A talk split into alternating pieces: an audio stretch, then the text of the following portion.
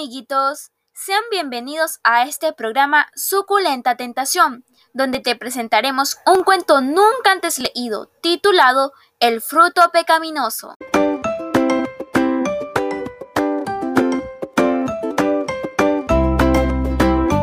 El fruto pecaminoso. El pequeño Martín se encontraba junto a su abuelo en la finca familiar, inspeccionando y regando agua a los cultivos. El abuelo le advirtió de no tomar verdura o fruta alguna.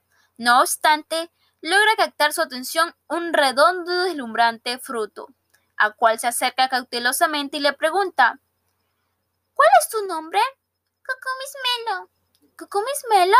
Sí, soy un melón. En mi origen incierto, tal vez sea de Asia Meridional o de África. Mm, comprendo. Ja, ja, ja, ja, ja. Se burlaba el pequeño del destino que le esperaba al melón. Martín no se retiró del lugar, sino que rondaba repetidamente para que en un despiste arrancar los brazos del melón y acabarlo de un solo bocado. Sin embargo, ese día no se dio lo planeado, debido a que el abuelo nunca lo dejó solo. Dos días después, su abuelo fue a visitar al lechero.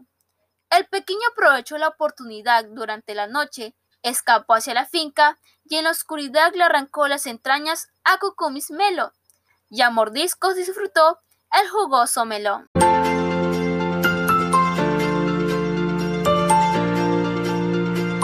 Los esperamos en el siguiente episodio, no se lo pierdan.